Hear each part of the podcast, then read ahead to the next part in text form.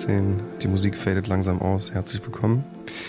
Und äh, da wir ja gerade so schöne Musik hatten, äh, möchte Hagen gern ein wenig mit Musik weitermachen und euch was Kurzes spielen. Hagen, vielen Dank. Let's go. John, danke.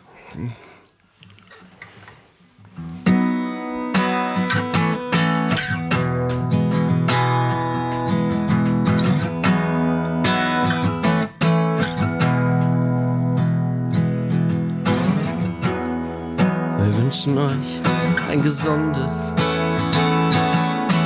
glückliches neues Jahr. Hagen, vielen Dank. Wunder, wunderschön. Abs absolut wunderschön. Und da hören wir ihn schon, den Gast der heutigen Sendung. Oh ja.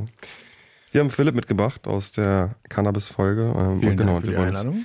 Genau, vielen Dank, äh, dass du so kurzfristig kommen konntest. Wir haben ursprünglich einen anderen Gast eingeplant. Ähm, allerdings kam da sehr kurzfristig und ich finde das ist auch sehr bezeichnend und äh, zeigt auch nochmal auf, an was äh, für eine Krankheit, um welche Krankheit es hier eigentlich geht. Und zwar wurde der leider rückfällig nach relativ langer Zeit. Hagen, du standst ja ein bisschen in Kontakt, ne? Hm.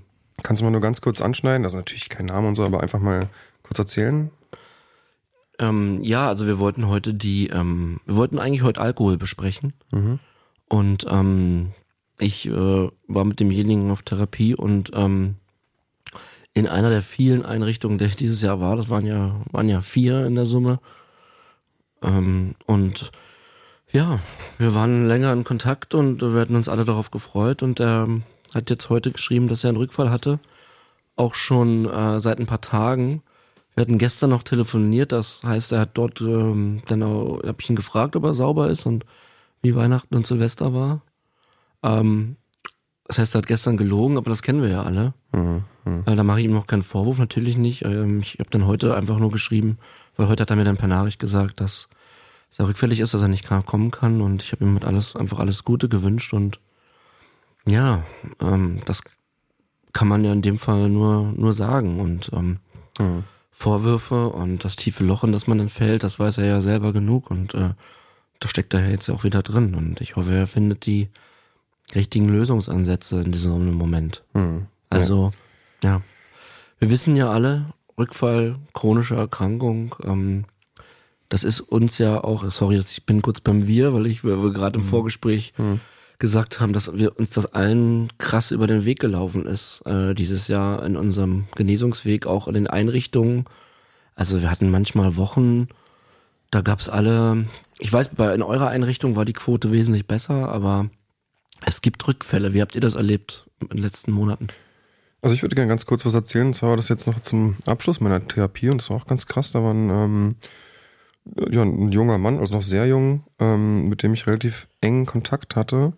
Äh, und der dann sein, nach dem Haus Linné macht man ja so, ähm, man hat immer einen verschiedenen Status halt, der, der sozusagen bezeichnet, was man alles darf, was man für Freiheiten bekommt. Und ab dem Einserstatus darf man halt auch alleine raus. Und bei dem war es dann auch so, dass er seinen Einserstatus gemacht hat und beim ersten Ausgang alleine sofort schon wieder nicht mehr zurückkam und tatsächlich dann Krass. auch auf der Intensivstation gelandet ist. Ähm, wie alt war der? 18, 19 oder so? Also total krass. Und da wurde mir auch wieder so krass bewusst, also wie krass so ein Rückfall einfach sein kann. So, und wie schnell sowas geht. Das war jetzt davor nicht so wirklich abzusehen. Und jetzt auch bei unserem äh, Gast, den wir eingeladen haben, war ja auch nichts abzusehen. Ne? Das findet ja alles so innen statt. Ähm, das Schwierige ist ja darüber zu reden. Ja, genau, das ist ja auch das Einzige, was leider hilft, darüber zu reden, vor allem wenn man das Gefühl hat, man will überhaupt nicht drüber reden. Und ähm, wie du gesagt hast, das passiert eigentlich alles immer im eigenen Kopf. Und genau darum geht's ja auch, glaube ich, in der Therapie viel, dass man halt lernt über diese Sachen, die einem sehr unangenehm sind und die, für die man sich natürlich auch extrem schämt, vor allem wenn man in der Therapie ist und irgendwie schon eine Weile clean ist und umgeben ist von Leuten, die clean sind und auch irgendwie einen großen Willen haben, clean zu bleiben, das dann aufzumachen und zu sagen, ey, ich glaube, ich habe das Gefühl, das passiert. Also ich habe auch, glaube ich, extrem, weiß nicht, ob es Pech ist oder was genau es ist. Ich habe tatsächlich in meiner Therapie sehr viele Rückfälle von sehr engen Bezugspersonen erlebt. Also es war wirklich, ich hatte ähm, so am Anfang, ich war ja zehn Monate in Therapie und am Anfang habe ich mich sehr gut mit jemandem verstanden, der ist dann, hat dann zu Ende gemacht und ist dann kurz nach seinem Abgang rückfällig geworden, was mich sehr mitgenommen hat. Dann hat ein Mensch, mit dem ich auf dem Zimmer war, der am gleichen Tag gekommen ist in die Therapie, ist während der Therapie rückfällig geworden und dann noch, noch mal rückfällig geworden und dann ein paar Monate später hatte ich mich wieder mit jemandem sehr eng befreundet und dann ist der auch rückfällig geworden auf der Therapie und ist dann rausgeworfen worden, weil er mit jemand anderes von der Therapie ähm, mhm. zusammen konsumiert hat. Ähm, mhm. Und das ist schon, was ich mir oft gedacht habe, ist, dass es so vielleicht ein bisschen einen Einblick gibt in, wie sich meine Angehörigen gefühlt haben, während man konsumiert. Dieses, mhm. Diese Hilflosigkeit, die man da spürt.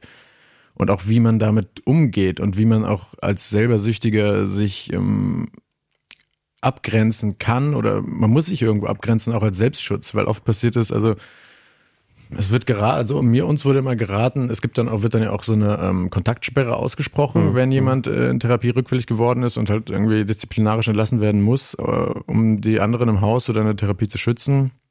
Wird so eine Kontaktsperre ausgesprochen. Und ähm, das ist so, ich hatte immer das Gefühl, das ist so sehr konterintuitiv, weil man will zu den Menschen hingehen und sagen, mhm. hey, komm, wir, ich hol dich da raus. Was aber leider in den wenigsten Fällen funktioniert. Also mir hat mal ein Therapeut erzählt, er hat irgendwie, der ist seit 20 Jahren da und hat gesagt, es ist einmal passiert, dass jemand ist rückfällig geworden, dann sind andere aus, ähm, also nach der Therapie, andere Freunde, die er da kennengelernt hat, sind zu dieser Person gegangen, haben ihn aus der Wohnung rausgeholt und haben ihn in eine Entgiftung gesteckt. Aber was anscheinend oft oder meistens passiert ist, dass die Leute dann zu denen hingehen und dann leider selber rückfällig werden, weil mhm. sie irgendwie mhm. eventuell die gleiche Präferenz haben und dann krass getriggert werden, wenn er selber was da hat oder sonst was. Ähm, mhm, klar dann irgendwie diesen Abstand zu finden, ist nicht einfach. Mir ist auch gerade das eingefallen, äh, als du meintest, dass eine, ähm, mit dem John, was du gerade erzählt hast, dass mir eine Geschichte von mir eingefallen und zwar, als ich äh, nach der Entgiftung, in der ich ja mit dir war, Philipp, ähm, bin ich in die erste stationäre Therapie gekommen von Januar bis April und da der Zimmergenosse, den ich dort hatte, Sorry. Alles gut. Ähm, mit dem war ich dann ne, nach der Eingewöhnungszeit sehr, sehr eng. Mhm. Wirklich sehr eng. Und ähm, wir haben, das war halt am Anfang noch, als ich noch nicht wusste, wie, wie das alles abläuft, wie auch meine Gefühlswelt ist, habe ich uns auch so als, als so ein Team dann gesehen. Ich bin ja auch ein Gruppenmensch eigentlich und äh, ähm, dann war so ein bisschen so wie so ein bisschen wie wir es auch jetzt haben, John, aber das ist natürlich jetzt anders, weil ich viel gelernt habe darüber. Mhm. Mit ihm war ich so, ja, wir machen das zusammen so. Also wenn wir Ausgänge hatten, haben wir die zusammen gemacht und wir waren wirklich und der hatte dann auch, ah genau, deswegen kam ich drauf, der hatte dann auch seinen ersten eigenen Ausgang, war an dem ganzen Tag schon hibbelig mhm. und ähm, kam, kam, das war nach vier Wochen, kam auch nicht mehr wieder. Und ähm, kam dann drei Tage später wieder. Das war Heroin bei ihm. Ach, aber er kam wieder. Kam wieder. Ähm, ja, die ganzen Klamotten waren ja auch da und so. Ja, ne? klar, okay, klar. Und es war ja auch so, ich glaube, er kam, war eine Nacht weg und es ist ja so, wenn man aufmacht, hat man ja die Möglichkeit, da zu bleiben. Und ähm, aber was ich sagen will ist, ich war und das war ja irgendwie auch eine wichtige Erfahrung, denn ich war so mit ihm emotional, ich konnte damit überhaupt nicht umgehen. Ja, ich weiß also ich fühlte mich auch so, aber wir haben doch gesagt, wir machen das zusammen. Ja. Und wir sind seit vier Wochen 24-7 auf dem Zimmer und haben auch die ganze Zeit, also wie mit uns, mit euch beiden, mhm. wir haben die ganze Zeit ultra offen geredet aber das hatte das, er hatte schon geplant zu konsumieren. Das mhm. hat er mir natürlich nicht erzählt und fühlte mich richtig äh, betrogen mhm, ja. und äh, alleine gelassen und so. Und das war eine wichtige Erfahrung, ähm, äh, jetzt für mich, für, ihn hoffentlich auch, aber ähm, dass, dass ich diesen Kampf alleine führen muss und dass mhm. ich mich emotional äh, einen Abstand davon halt, weil dann kamen immer mehr Rückfälle und ich habe immer ganz komisch damit umzugehen, aber man lernt ja auch damit umzugehen, wenn ja. nähere Freunde oder Therapiebekanntschaften Rückfälle haben. Aber ich weiß noch, das war ein entscheidender Moment, weil ich der kam dann auch zurück und ist dann ins Isolationszimmer. Mhm. Und ähm, der konnte mir dann nicht mehr in die Augen gucken und das war ganz, ganz schlimm und durfte dann auch nicht bleiben, obwohl er aufgemacht hat, weil die entdeckt haben beim Aufmachen, dass er quasi nur gespielt aufgemacht hat. Wisst ihr, was ich meine? Also er hat, ja. er hat so taktisch auch. Die haben halt gemerkt, mhm. genau, er hat taktisch aufgemacht und ich weiß gar nicht, wie man das jetzt erklären kann für draußen, weil ich könnte mir da helfen. Er hat quasi alles gesagt, aber für die war klar, ey, du sagst das jetzt nur, damit du nicht mhm. rausfliegst und Teile der Geschichten haben anscheinend gefehlt. Ja. Und sie haben es ihm nicht geglaubt, dass mhm. es nicht geplant war, dass es kein Impuls war, sondern dass es äh, von langer Hand initiiert wurde von ihm und das reicht dann eben dann doch nicht, um bleiben zu können. Ja. Was ich aber auch so schwierig fand am Anfang eben der Therapie, so hey, so, es ist eine Rückfallerkrankung, so, damit muss man leben, aber man darf dann eben, wenn man da Fehler macht bei der Aufarbeitung, bei der Rückfahraufarbeitung, kann man eben doch nicht da bleiben, weil was passiert ist natürlich, er geht wieder raus und konsumiert ja wahrscheinlich weiter. Ich habe das am Anfang nicht verstanden, dass die Häuser einen dann nicht weiter behalten können, aber wie sollen sie auch damit umgehen dann, wenn alle mhm. rückfällig werden und alle da bleiben? Klar, und wie wollen das auch rechtfertigen mit der Finanzierung und so. Ist ja auch wenn ein Safe Leute wären, Space. die immer Drogen nehmen, genau, ja. dann das, äh, das geht ja nicht mehr. Aber du hast eben gerade gesagt, du weißt ja jetzt, wie man damit umgeht, mit dem Rückfall einer nahen Person. Und das würde ich gerne nochmal aufgreifen. Wie geht man denn optimal damit um? Was ist denn wirklich der optimale Weg? So, weil ich kenn's ja, ich meine, wir kennen ja jetzt alle irgendwie, dass jemand ja. einen Rückfall hat, der am nahe steht. Ich finde auch immer, da ist ganz viel Wut drin irgendwo, was du ja. eben schon so angeschnitten ja. hast, Hagen, ja. wenn man sich einfach betrogen fühlt und irgendwie auch so, hä, the fuck, Alter, so warum, warum denn? wir sind doch jetzt schon so weit Dabei wissen gegangen. wir ja selber, wie es ist. Genau, klar. Aber was ist der richtige Umgang? Weil auch Kontaktsperre zum Beispiel, was wir davor hatten, als ich rückfällig war, nachdem ich im Hostel Nähe war, da hatte ich das Gefühl, also ich war halt super einsam und wollte halt total gern Kontakt aufnehmen mhm. mit meinen clean Freunden im Haus Nähe. So, und das durfte ich aber auch nicht. Und die durften mir nicht antworten. Und ich habe dann trotzdem ein paar geschrieben. Irgendwann habe ich einen Therapeut angerufen und meinte so, ja, ey, John, hör mal auf, den zu schreiben. Ja. Und ich fand's total scheiße, so, weil das wäre was, ja. wo ich zumindest, also wo ich glaube, es hätte mir richtig helfen können. Natürlich weiß ich es nicht. Ja, aber eigentlich habe ich echt Kontakt gesucht nach meinen clean Freunden, um auch wieder clean zu sein. Ey, weißt du, bei meinem Rückfall zum Beispiel, deswegen mit diesem ganzen Kontakt, äh, zwei meiner engen Bezugsfreunde sind ja auch rausgekommen, haben die Therapie abgeschlossen äh, und wurden dann ja auch rückfällig. So, und ähm, haben hatten, hatten aber nicht so einen heftigen Rückfall, sondern sie haben mal dann wieder konsumiert und konnten es lassen. Und ich war halt in meinem Mindset da noch nicht so weit. Ich will nicht sagen, das war ähm, der Hauptgrund, auf gar keinen Fall. Aber es war halt ein Teil in meinem Kopf, hat halt das natürlich die Krankheitseinsicht beeinflusst, mhm. so dass ich halt dachte, ich will es auch noch mal probieren so. Mhm. Und natürlich kamen noch viele andere Dinge zusammen, aber ich muss sagen, dass dass die draußen waren und ich dann Kontakt hatte mit denen und deren Geschichte gehört habe in der Einrichtung, war nicht gut. Mhm. Weil die eben in diesem individuellen Fall äh, den Lebensweg dann anders entschieden haben in dem Moment. Und das tat mir rückblickend überhaupt nicht gut, mhm. weil ich dann dachte, ich kann es äh, vielleicht auch, auch wieder kontrolliert konsumieren. Ja. Wie, so, äh, und auf deine Frage zurückzukommen, ähm, das ist natürlich auch, müssen wir jetzt sagen, das ist ja ganz individuell. Wie geht man damit richtig um? Äh, es gibt da sicherlich ein paar Hausnummern. Ähm, ich würde erstmal Philipp fragen, was er davon hält. Ich müsste, glaube ich, kurz nachdenken. Also ich habe für mich gemerkt, was mir, wie gehe ich damit am besten um? Also es hat für mich, glaube ich, hat am besten funktioniert, zu sagen, okay, das, ich, ich glaube, das ist diese, diese Hilflosigkeit, von der ich vorhin gesprochen habe und was du ja auch gerade gesagt hast, diese Hilflosigkeit, die ja auch oft mit Wut gekoppelt ist, dann einfach. Dieses, mhm. was, was, was, wie kann ich dir helfen, aber was, was sollte das denn auch so? Und ich glaube, ähm, dass man auch hilflos ist in diesem Moment und dass man nicht wirklich viel machen kann, weil wie wir alle gelernt haben, man kann niemanden dazu zwingen, clean zu sein. Es muss jeder diese Entscheidung muss individuell immer wieder getroffen werden und jeder muss sie treffen und da kann wie wir auch, wie auch, ihr beide Kinder, es gibt Leute, die haben extrem enge Partnerschaften und die schaffen es nicht clean zu bleiben. Und es gibt fast nichts auf der, es gibt nichts auf der Welt, was dich clean bleiben lässt, außer dich, außer du selber. Mhm. Du musst es für dich selber entscheiden. Ich kann alles drumherum sein. Du musst es für dich selbst entschieden haben. Oder, und dann auch die richtigen Schritte dafür tun. Und was ich, ähm, was mir geraten wurde und was ich auch gefühlt habe, was glaube ich am besten für mich war, war zu sagen, okay, du bist jetzt gerade wieder am Konsumieren, du bist im Rückfall, ich kann jetzt mit dir keinen Kontakt haben, ich will das in keinster Weise unterstützen, weil natürlich da auch immer diese Gefahr dieser Co-Abhängigkeit ist, dass man sagt, okay, ist nicht so schlimm, ich nehme dich auf und wir gucken, dass wir zusammen da reinkommen, kann man ganz schnell in so eine Co-Abhängigkeit kommen, wo man den Menschen, obwohl man ihm helfen will, unterstützt beim Konsum, weil man sagt, ist nicht so schlimm oder hm. wir machen das zusammen oder gibt ihm irgendwie einen Raum. Aber ich glaube, was für mich am besten war, war zu sagen, okay, ey, du bist im Rückfall, ich werde jetzt erstmal keinen Kontakt mit dir haben können, auch um mich selbst zu schützen, weil ich nicht mit ähm, Personen zu tun haben will, die aktiv konsumieren, weil mich das selber triggern kann. Sobald du aber im Hilfesystem wieder bist, sobald du in der, in der Entgiftung bist oder sonst was, bin ich immer für dich da und unterstütze dich da weiter. Und ich glaube, das kann helfen, einfach sozusagen auch einen, eine Art, so, erstmal eine klare Grenze zu setzen, so, ey, so wie es gerade funktioniert, kann unsere Beziehung nicht laufen. Das ist, geht für mich nicht. Einfach um vielleicht auch ihn so ein bisschen zu schützen, zu, zu mhm. zeigen, oh shit, ich habe jetzt da echt was verbockt. Mhm. Aber auch diese offene Einladung zu geben, zu sagen, ey, ich bin für dich da, wenn du die richtigen Schritte machst. Es ist nicht so, als würde ich dich nicht mögen, sondern einfach das, was du gerade machst oder in mhm. diesem Modus, wo du gerade drin steckst, kann ich nicht für dich da sein. Und so durch dann einen sozialen Druck irgendwo zu erzeugen, zu sagen, ey, du musst was verändern und dann bin ich für dich da. Ja. Hast du, finde ich, sehr schön und auch sehr richtig gesagt und ich finde, dass das auch der Umgang generell mit Abhängigen sein muss. Ja. Also, weil wir ja auch viele Nachrichten bekommen, wo Leute fragen, wie gehe ich damit um? Stimmt. Mein ja. Partner nimmt Drogen, war oder mein Kind oder was auch immer. Und das äh, finde ich ganz schön mit dieser, gerade diese offene Einladung ist natürlich super wichtig. Ich liebe dich, du liegst mir im Herzen, ich bin für dich da, ne? Also wir sind so, aber so geht es so nicht. Ja. Aber ähm, es liegt halt nur in dieser Sache.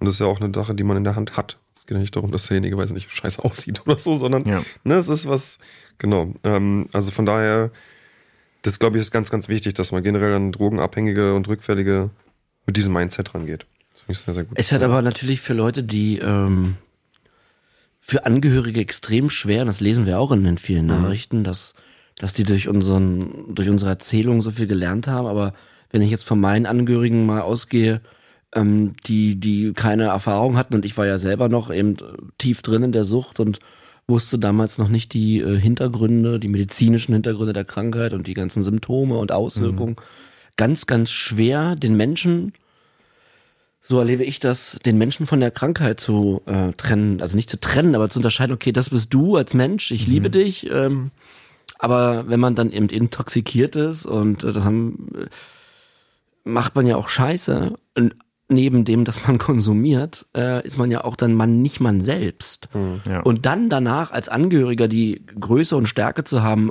was du gerade sagst, äh, auf Augenhöhe, äh, auch klare Grenzen zu formulieren bis dahin und so weiter. Also ich bin wieder für dich da, wenn du in der Entgiftung bist.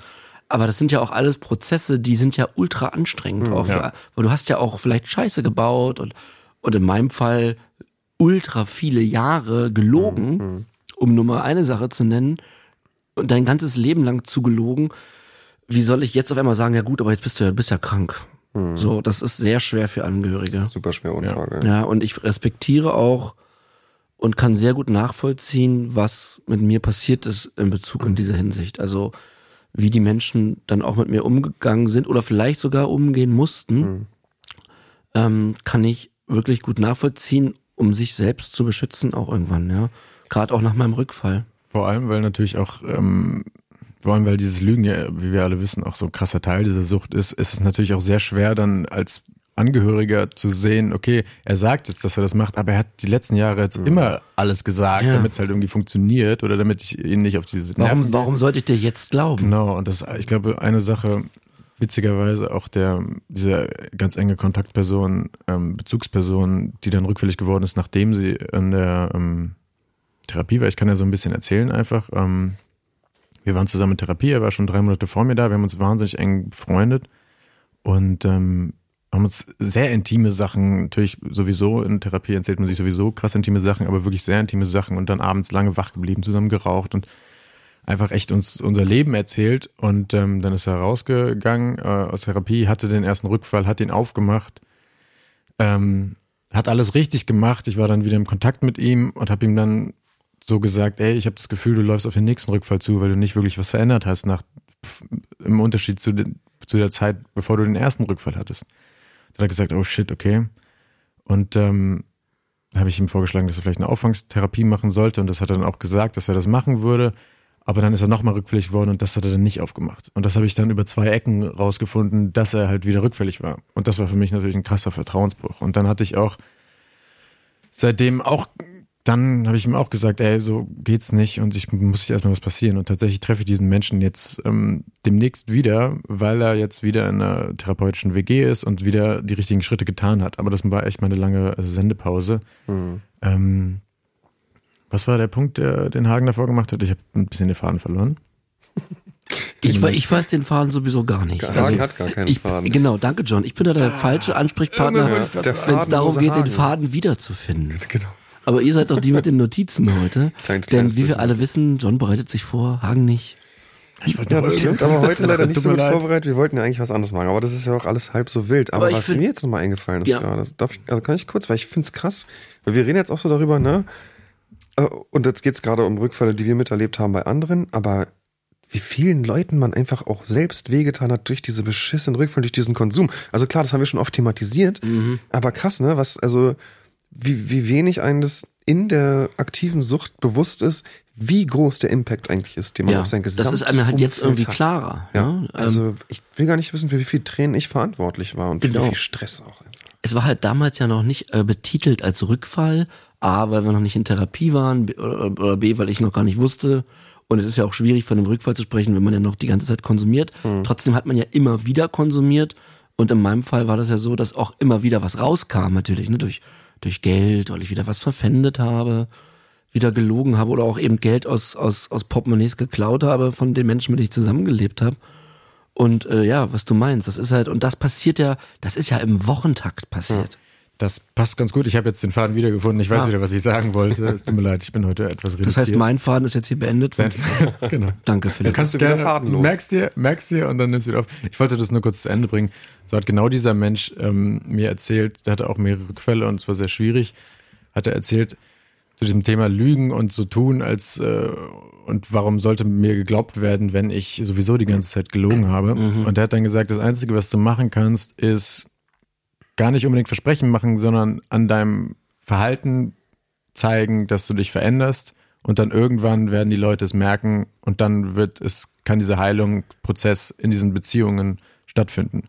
Diese, weil dieses ganze Erzählen und sagen, ja, das werde ich machen, das werde ich machen und das hilft nicht, du musst es machen und dann irgendwann können die Leute nach genug Zeit sagen, okay, ich merke, da hat sich was verändert, ich kann wieder auf diesen Menschen zukommen. Da sind wir ja beim Klassiker, es zählen die Taten und keine Worte. Ja. Genau. Und ähm, das ist halt so, dass das, äh, das ist ja das, was, äh, was ich jetzt tue. Ne? Seit acht Monaten, also eigentlich seit zwölf Monaten, aber dann hatte ich ja den Rückfall. Jetzt bin ich fast acht Monate clean. Und ich merke aber natürlich, wie ähm, die Menschen, zu denen ich gerne noch Kontakt habe, immer noch sagen, äh, das geht nicht. Ja. So, es, ich kann nicht mit dir ähm, in Kontakt treten, weil du nur gelogen hast. Und die, ich merke, wie diese acht Monate, die für mich eine ultra lange, intensive, krasse Zeit sind, in der ich jeden Tag arbeite, kann das aber auch sehr gut verstehen. Und ähm, ähm, das ist aber auch, ehrlich gesagt, ähm, eine große Motivation auch für mich, jeden Tag wieder clean zu bleiben, um eben irgendwann wieder mal drei Jahre clean zu sein und dann diesen Menschen gegenüberzutreten und sagen, ich kann die Vergangenheit nicht rückgängig machen. Ich kann nur die Zukunft gestalten. Es tut mir leid, was passiert ist. Ähm, aber ich bin drei Jahre clean und ähm, gibt mir nochmal eine Chance im Sinne von, dass wir einen guten Umgang zumindest haben. ja. Dieses Vertrauen wieder nach und nach aufzubauen. Daran äh, arbeite ich ja jetzt jeden Tag quasi äh, alleine, weil diese Menschen haben ja noch keinen Kontakt mit mir, möchten das nicht. Und ähm, das ist aber eine Motivation auch natürlich, um wieder und ja, jeder cleane Tag ist ein guter Tag. Mhm. Klar, die Abhängigkeit entmenschlicht einen halt so krass, dass man sich wirklich über Jahre Schritt für Schritt wieder diesen, dieses Menschsein erarbeiten Ja, muss. ja auch den anderen gegenüber. Genau, ja. Man Ja. kann ja, also wie sollen die einem auch vertrauen? Ich finde, das ist auch ganz schwierig, weil guck mal, auch acht Monate war, was ist das für eine Zeit? Hm. Also klar, es ist super lang, wenn man jeden Tag aktiv kämpft. Also ich würde jetzt ungern in einer achtmonatigen Schlacht sein irgendwo. Ja. Wie das dann quasi im übertragenen Sinne auch sind, aber Ja. So äh, von außen gesehen, für Leute von außen ist natürlich nichts, ne? Das ist ja klar. Wenn's Und das vor allem ist Vor allem nicht, wenn es vorher zehn Jahre genau, lang. Äh, kennt sich seit Ewigkeiten, war ähm, ist krass. Ja. Vor allem, wenn dieses Sucht ich auch irgendwann der einzige, das einzige Ich, was der andere kennengelernt hat, war. Ja. Also sozusagen, irgendwann kannte dich ja diese, diese, kannten dich ja diese engen Personen nur noch als das Sucht-Ich, weil du konstant konsumiert warst. klar. Das heißt, irgendwie muss man denen natürlich auch Zeit geben, Das dieses ja normale auch so. Ich wieder kennenzulernen. Total. Und, und äh, ich bin ja auch auf der Suche und im Prozess, mein eigenes Ich wiederzufinden. Ja. Also es gilt ja nicht nur nach, nach außen, sondern auch, ist ja auch eine intrinsische Kommunikation mit mir selber. Ja. Wer bin ich eigentlich? Ne? Wer war ich? Wer bin ich? Wer möchte ich sein? Mhm. Ist wirklich ein Mantra für mich, an dem ich äh, arbeite. Und das ist ähm, vor allen Dingen, weil ja auch, ähm, weil man, weil man ja auch eben damals immer wieder Rückfälle hat und immer wieder gelogen hat und jetzt hat man halt mal acht Monate nicht gelogen und kein Rückfall, ist ja für diese Menschen, die einen so viele Jahre begleitet haben, durch die Scheiße, durch den Sumpf, immer noch so, ja, aber das kann ich dir doch nicht abnehmen, immer noch nicht. Klar, stell dir vor, ein Kumpel kommt und sagt, ey, pass auf, seit acht Monaten habe ich dich nicht mehr verarscht. Du, ja, what, okay. Ja, wow. also ist, ja- ist, ist ja nachvollziehbar. Ja, genau, aber es ist halt so lächerlich eigentlich. Ne? Also ist echt krass, wir müssen da echt äh, krass lange dran arbeiten. Ja, Und das Ja. dauert, das wird noch, ja, das ist, wenn es nicht, das wird noch ewig dauern und, aber das ist halt auch Teil unserer Genesung, nicht nur be- bezogen auf die Krankheit. Also ich sehe immer den Genesungsprozess als, äh, als Universum. Es ist ja nicht nur ich und die Krankheit, sondern auch ich und die Gesellschaft. Ich und meine äh, Menschen, mit denen ich mich gerne eigentlich äh, eine Beziehung führen würde oder in Beziehung stehen würde. Ja. Das ist ja auch Teil dieser Genesung und ähm, das ist schon ein riesen, eine Riesenarbeit auch. Ich meine, das wisst ihr selber, wie, wie es gibt Tage, die sind sehr anstrengend. Ja. Ja. Wir haben gerade ein paar gehabt, würde ich glauben, oder? Weihnachten, Silvester. Das sind, glaube ich, somit die schwersten Tage als Süchtiger, als cleaner Süchtiger, clean zu bleiben. Sagt man so, ist das so? ich glaube schon. Ja. Ja. Ich denke auch. Zweite Ja. Mal Weihnachten in Folge jetzt bei dir, Philipp? Clean? Ja, genau. Also letztes Weihnachten waren wir in der Entgiftung, letztes Weihnachten und Silvester. Ho, ho, ho. Ja, ho, ho. ähm, und tatsächlich, wir haben heute den dritten ersten, wo wir aufnehmen. Äh, heute vor einem Jahr genau sind Hagen und ich in unsere jeweiligen Therapien gegangen. Das stimmt. Ähm, ich hatte, ich hatte ein ganz gutes Silvester, muss ich sagen, und ein ganz gutes Weihnachten. Ich war bei meiner Familie an Weihnachten und mit Freunden, die alle Gott sei Dank ähm, sehr involviert waren in meinen Genesungsprozess und in meine Sucht und sich sehr gut damit auskennen mittlerweile und die ich sehr da ins Boot geholt habe. War ich Gott sei Dank nicht viel getriggert und habe auch, äh, ich war jetzt irgendwie, was so eine Situation war, die ich irgendwie ein bisschen schwierig fand, aber glaube ich auch ganz gut gelöst hat, war halt irgendwie um 12 Uhr waren wir dann auf irgendeinem Platz und dann äh, große Böllerei und es war irgendwie ein bisschen komisch, weil irgendwie Böllern jetzt auch irgendwie nicht mehr so das große Ding ist, aber man, keine Ahnung, halt mal wieder angucken. Und ähm, dann hat er irgendwann halt dann um halb eins oder sowas, hat dann irgendjemand in meiner Nähe von irgendwelchen anderen Gruppen, hat dann irgendjemand einen Joint angemacht und dann war ich so, okay, für mich ist jetzt auf jeden Fall Zeit zu gehen. So, also das ist, man muss auf jeden Fall wachsam bleiben, aber ich hatte, glaube ich, relativ großes Glück, nicht extrem getriggert zu werden und in einem safen Rahmen das zu feiern. Weihnachten auch alkoholfrei und so? Oder Ich war bei meiner Familie, die Okay. ähm, hat mich extra davor gefragt, wie es denn für mich ist. Ähm, ich habe gesagt, es wär, ich will nicht, dass irgendjemand betrunken ist. Das finde ich einfach auch einfach anstrengend. Aber wenn ihr einen Wein zum Essen trinkt, dann ist das für mich kein Problem. Haben sie gemacht, war sehr nett mit Familie halt. Also okay. Sehr gut. gut. ja. Ich und Hagen, wir haben zusammen Weihnachten gefeiert. Diesmal haben wir auch ein Foto Voll süß, gepostet. Ja, am Äh, 24. richtig süß. stimmt, ja. Genau, das war, ähm, das war sehr, sehr schön, fand ich. Ähm, mein Weihnachten war insgesamt leider ein bisschen anstrengend. Jetzt bei mir gerade auch in, so im Bekanntenkreis irgendwie so ein paar Probleme auch gibt. Ähm, nichts Riesiges, aber ich will gar nicht weiter darauf eingehen. Aber ähm, das hat das ganze Weihnachten ein bisschen anstrengend für mich gemacht tatsächlich. Auch da geht's wieder so ein bisschen um unsere Thematik auch, die ja nun leider nicht nur uns betrifft, sondern auch so krass viele Menschen da draußen. Ja. Und ähm, jetzt auch nochmal ganz gut miterleben können, wie dramatisch sowas sein kann. Gerade an diesen Familienfeiertagen, gerade an Tagen, wo man zusammen ist, um sich lieb zu haben und sich einfach zu feiern, ist sowas natürlich besonders hart. Von daher war das ein bisschen schwierig, aber ansonsten auch mit meinen Kids und vor allem auch mit dir, Hagen. Ich will mich nochmal bedanken. Es war wirklich sehr, sehr schön. Ja, danke für die Einladung. Fantastisch. Bei uns gibt's immer Raclette. Das finde ich auch mal mega geil, muss ich sagen. Also ich muss kurz, also John war so heiß auf dieses Raclette und äh, da wurde, Verständlich. Da wurde die Tage so viel drüber geredet Aber war es geil, oder was? und ähm, ich find's schön, also ich ähm, Keine Antwort. ja, ja, ist halt Hagen. Ja, also klar, war gut. Ich, ich, äh, ich wurde natürlich kritisiert, wie ich meine, wie ich meine Pfanne belege, dass das so nicht sein muss und äh, die, erst die Kräuterbutter, dann, dann die Kartoffeln und so. Ähm, nein, es war sehr schön. Ich hatte ähm, eben an dem 24. war ich bei Johns Familie eingeladen und war da äh, vier, vier fünf Stunden. Und an den äh, darauffolgenden Tagen hatte ich mir halt für jeden Tag einen Punkt vorgenommen. Mhm. Am zweiten Weihnachtstag, am ersten Weihnachtsfeiertag war ich auf dem Weihnachtsmarkt ähm, mit mit ähm, einem guten Freund. Liebe Grüße, Robert. Shoutout. genau. Äh, und uns und seiner Frau. Und am, ähm, am äh, zweiten Weihnachtsfeiertag hatte ich auch einen Termin, war ich, war ich essen, auch mit Freunden. Und aber sonst äh, alleine.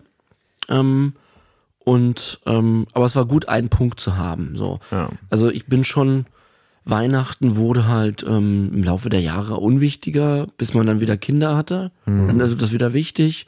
Das ist so wie sie Geburtstag und Silvester. Das ist dann irgendwann, ich bin jetzt 40, ich weiß nicht, ich glaube ab, ab, ab Ende 20 oder 30 ist das dann eigentlich irrelevant. Ja, das so. ich auch schon gemerkt. Und ja. Silvester nervt ja eigentlich auch. Also Silvester hat mich auch schon vorher genervt. Ähm, Ja. So, also ich bin in Berlin aufgewachsen und ähm, Silvester waren immer irgendwie minus 15 Grad gefühlt. Das hat sich ja jetzt verändert leider Mhm. ähm, durch die Klimakrise. Aber ähm, es, es, es war immer in Berlin ein, ein Hassel von einer Party zur nächsten. Und Aus einem Krieg dazwischen. es war genau, genau, und es war immer ultra unentspannt und äh, mega stressig. Von daher war ich nie ein Silvester-Fan. Das Böllern hat mich auch schon immer genervt.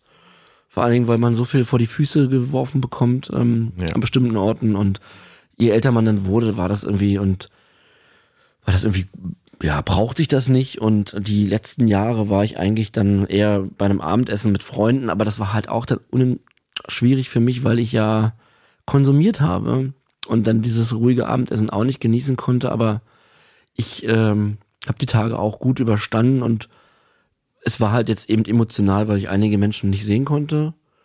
Und ähm, dann beschäftigt man sich natürlich wieder viel mit, ähm, mit Moral.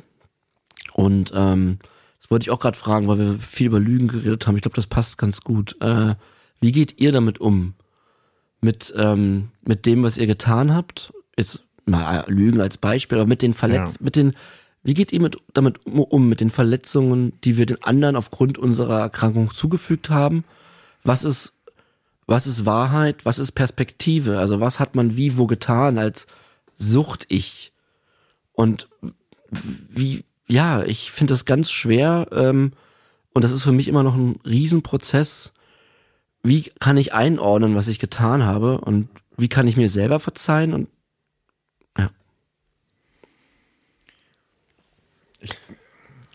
Mach ich, Philipp. Mach Okay. ich. Ähm, ich glaube, du hast ja gerade schon einen sehr wichtigen Punkt gesagt, nämlich diese Sucht ich. Das halt, ähm, es ist schwer einzusehen und schwer zu erkennen, aber ich glaube, es ist wirklich so, dass ähm, wenn man intoxikiert ist und in, gerade in der aktiven Sucht drin steckt, das heißt, man eigentlich häng- hangelt man sich von einem Konsum zum nächsten Richtig. und alles dazwischen ist die Mhm. Hölle Mhm. was ja die Krankheit ist, wenn man da drin ist. Ähm, aber es ist trotzdem natürlich wahnsinnig schwer, das für sich auseinanderzuhalten, was man als dieser Suchtmensch gemacht hat und was man äh, als echter Mensch macht. Das ist ja auch einer der Gründe, weswegen diese Scham so riesig ist, weil man Ansprüche oder Werte hat, denen man in dieser Zeit einfach nicht gerecht wurde. hm. Ich habe, glaube ich, mittlerweile ganz, ganz gutes Verhältnis zu diesem Sucht-Ich bekommen. Und zwar, dass das ein Teil von mir ist, aber ich zu diesem, ein, dieser Teil nicht ich bin. okay. Also, dass das äh, zwar, es existiert in mir, aber dieser Teil ähm, bin ich ich und ich tue alles, um diese, dass dieser Teil dieses Ruder nicht wieder erlangt. Und ich glaube, die meisten Leute haben einen Teil in sich, den sie nicht gerne zeigen wollen oder der, was weiß ich, irgendwelche Gedanken oder sonst was, die man, die man niemals ausführen würde, aber die da sind, aber die nicht das Ruder übernommen, übernehmen. Ich glaube, wenn man in der Sucht ist, irgendwann übernimmt dann dieser Teil, für den man sich schämt, der schlimm ist, der auch skrupellos ist, übernimmt dann das Ruder. Ich Ja. habe ganz großes Glück, dass, ähm, dass ich äh, Familie und Freunde habe, die mir diese Verfehlungen die meisten vergeben haben. Auch weil ich natürlich das meiste gemacht habe. Ich habe sehr darauf geachtet, dass ich, ich war halt meistens alleine. Ich habe ich hab die größten, größten Sachen waren mal Geld klauen oder halt irgendwie nicht lügen, wenn es um Verabredung ging, was mir natürlich aber auch, was ich überhaupt, was ich über Jahre gemacht habe und was sich übertrieben scheiße angefühlt hat und wo ich mich auch immer noch für schäme.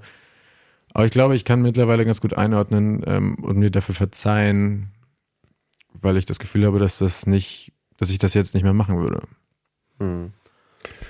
Hm, Mir fällt es ein bisschen schwieriger, mir zu verzeihen, da ich manchmal moralische Grenzen überschritten habe. Ja. Und, ähm, und auch natürlich weiß, ich bin nicht dieses Sucht-Ich. Finde ich eigentlich ein ganz schönes Wort, um das mal klar so auszusprechen. Aber natürlich sind ja die Menschen, die es betroffen hat, wenn die mich jetzt sehen, sehen sie ja die, auch die Ja. Tat und mich in einem Zusammenhang. Ne? Ja. Da sind wir wieder beim Thema Zeit und Vergebung, aber wie was, das, was sagst du? Ja, also ich finde, es ist, ähm, also ich finde, ein ganz wichtiger Punkt, zumindest für mich ist, ich bin nicht mein Sucht-Ich, wie du das eben auch schon so, ne? Also es Mhm. ist, das das ist halt so, ich kombiniert mit einem Suchtmittel, was halt Teufelszeug ist, dann kommt halt diese Sucht ich raus. Aber ich meine, Sachen sind ja nicht, das bin halt, wie gesagt, ich identifiziere mich nicht damit. Das ist genauso wie Taschenmesser an sich nichts Schlimmes, kombiniert mit Hals, scheiße. Mhm. So, und Suchtmittel kombiniert mit mir, scheiße. Aber das bin ich nicht so. Und ich finde es auch ganz wichtig für mich, das zu sagen, natürlich muss ich die Verantwortung übernehmen für die ganze Scheiße, die ich gemacht habe. Aber ich kann mir ja gar nicht verzeihen, wenn ich mich darüber identifiziere. So, das, das geht ja gar nicht. Weil so man, Genau, das ist das, was mir auch so schwer genau, fällt. Und ich glaube, dass das halt nicht geht. Und ich glaube, deshalb muss man sich ganz klar machen, dass man es nicht ist. So, auch, ich, auch wenn ich depressiv ist, bin ich nicht Depression. Wenn ich süchtig bin, dann bin Mhm. ich nicht mein Suchtig. Weil ich kann es ja auch, ich kann ja was dagegen tun. Und das finde ich erstmal ganz wichtig, so als Basis, wenn ich darüber nachdenke. Und dann gibt es bei mir da so, ähm, so zwei Level. Die meisten Leute, die ich so krass verletzt habe, sind halt irgendwie sehr nahe Bekannte oder Familienmitglieder offensichtlich. Oder jetzt auch, Ja. weiß nicht, auch meine Ex-Frau auch und so. Also irgendwie so viele Leute, die ich halt wirklich zu nicht echt auch scheiße war. Nie bösartig scheiße, aber schon richtig scheiße.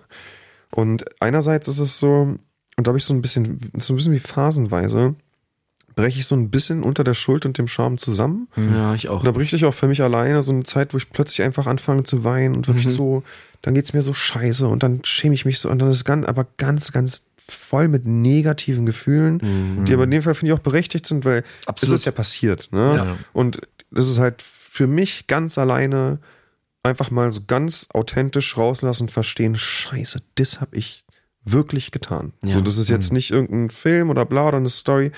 That happened. So, und dann ist es richtig scheiße. Und es ist immer mal wieder. Äh, Und dann gibt es aber auch die Phase, wo ich zusammenbreche vor Glück, dass ich diese Menschen habe und die immer noch da sind. Ja. Und dann kann ich nicht fassen, wie, wie krass mich der Himmel beschenkt hat mit meiner Familie, mit Leuten, die ich auch treffen darf, mit dir, Hagen, mit Philipp. Also das ist auch einfach so, dann bin ich einfach nur dankbar. Und das ist ja auch ganz, ganz nah verknüpft mit der Scheiße, die man getan hat. Aber trotzdem gibt es diese liebevollen Menschen. Ja. Und es wird noch mehr liebevolle Menschen geben in meinem Leben. Und das ist halt zum Glück auch Realität. Und ich, das sind so diese beiden, Pole. beiden Pole von, von diesem, was habe ich getan, was ist eigentlich mit mir passiert. Aber wo geht's halt auch noch hin? Und das kann halt, das Schöne ist halt eben immer dann doch auch Liebe zu bekommen. Und ich glaube, das ist krass wichtig. Ähm, und ich glaube, solange ich Liebe bekomme, kann ich mir auch, ja, vielleicht nicht selbst verzeihen, aber kann ich sagen, ey, okay, mach halt weiter. Mach weiter wie jetzt. Das Einzige, was ich machen kann, ist, ich kann weitermachen. Das war auch, ähm, als ich so, das habe ich ja das letzte Mal sehr schön gesagt, John, erstmal. Also, Ja. Als ich das letzte Mal, ähm, hatte ich ja so ein bisschen erzählt, wie ich dann irgendwie mir dann Hilfe geholt habe und das dann so aufgemacht habe und allen Freunden und Familien ähm, so nach und nach erzählt habe, dass ich ja dieses Suchtproblem habe und dass ich sie über Jahre angelogen habe und wie scheiße es mir damit geht und wie ich mich schäme dafür. Und dann ähm, weiß ich noch, dass erstmal mir so ein riesiger Stein vom Herzen gefallen ist, dass ich das endlich aufgemacht habe. Aber weiß ich, ich weiß auch noch, wie jedes Mal wieder, wenn ich das einer anderen Person erzählt habe, die mir am Herzen liegt, ich habe wirklich probiert, das immer persönlich zu machen. Das heißt, ich bin dann wirklich rumgereist. Zuerst irgendwie hier meine Kumpels, also meine Mutter, dann meine Mhm. Kumpels in Berlin, dann war ich bei meinem Vater und dann war ich bei meinen Großeltern, habe denen dann alles nach und nach erzählt. Das war immer wahnsinnig schwer und ich wusste nicht, wie wir sie reagieren. Und ich hatte wahnsinnig Glück und dass alle positiv darauf reagiert haben. Und ich habe erstmal gemerkt, wie gesagt, dass dieser Stein mir vom Herzen gefallen ist, immer wieder.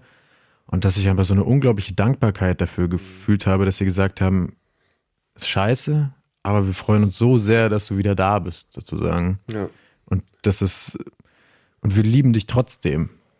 Und das war für mich immer wieder, ist das, ich kann es immer noch kaum fassen, dass ich dieses Feedback bekommen habe.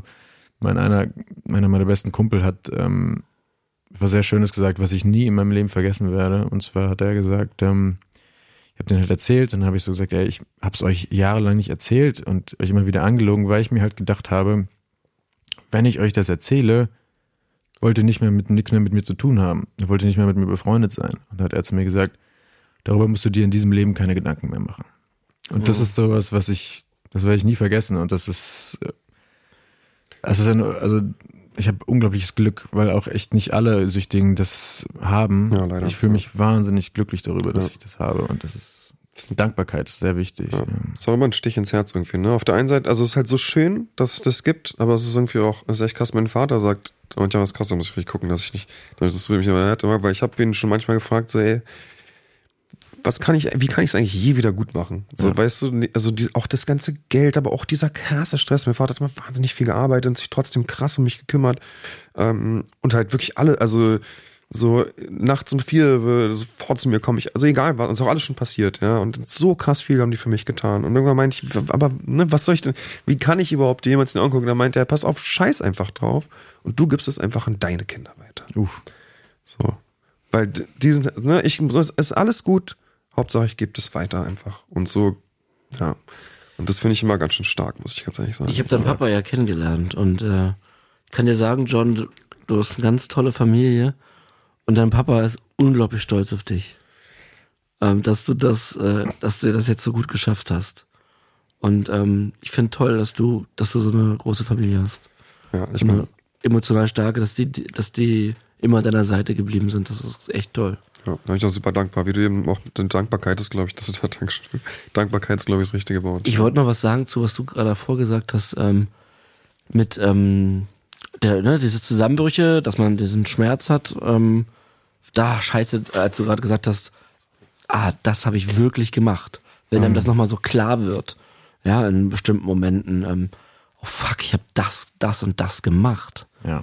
Äh, und na klar, warum wollen die jetzt mich nicht besprechen? So. Ähm, wo man dann zusammenbricht, weint. Ich habe das auch immer wieder. Das ist aber auch dann nicht so, äh, wie soll ich das beschreiben? Das ist dann auch dieses Weinen und diese Trauer. Ich habe, ich kodiere das so für mich selber oder versuche mir das auch selbst zu verkaufen. Da muss ich jetzt auch durch. Also ich muss das beweinen.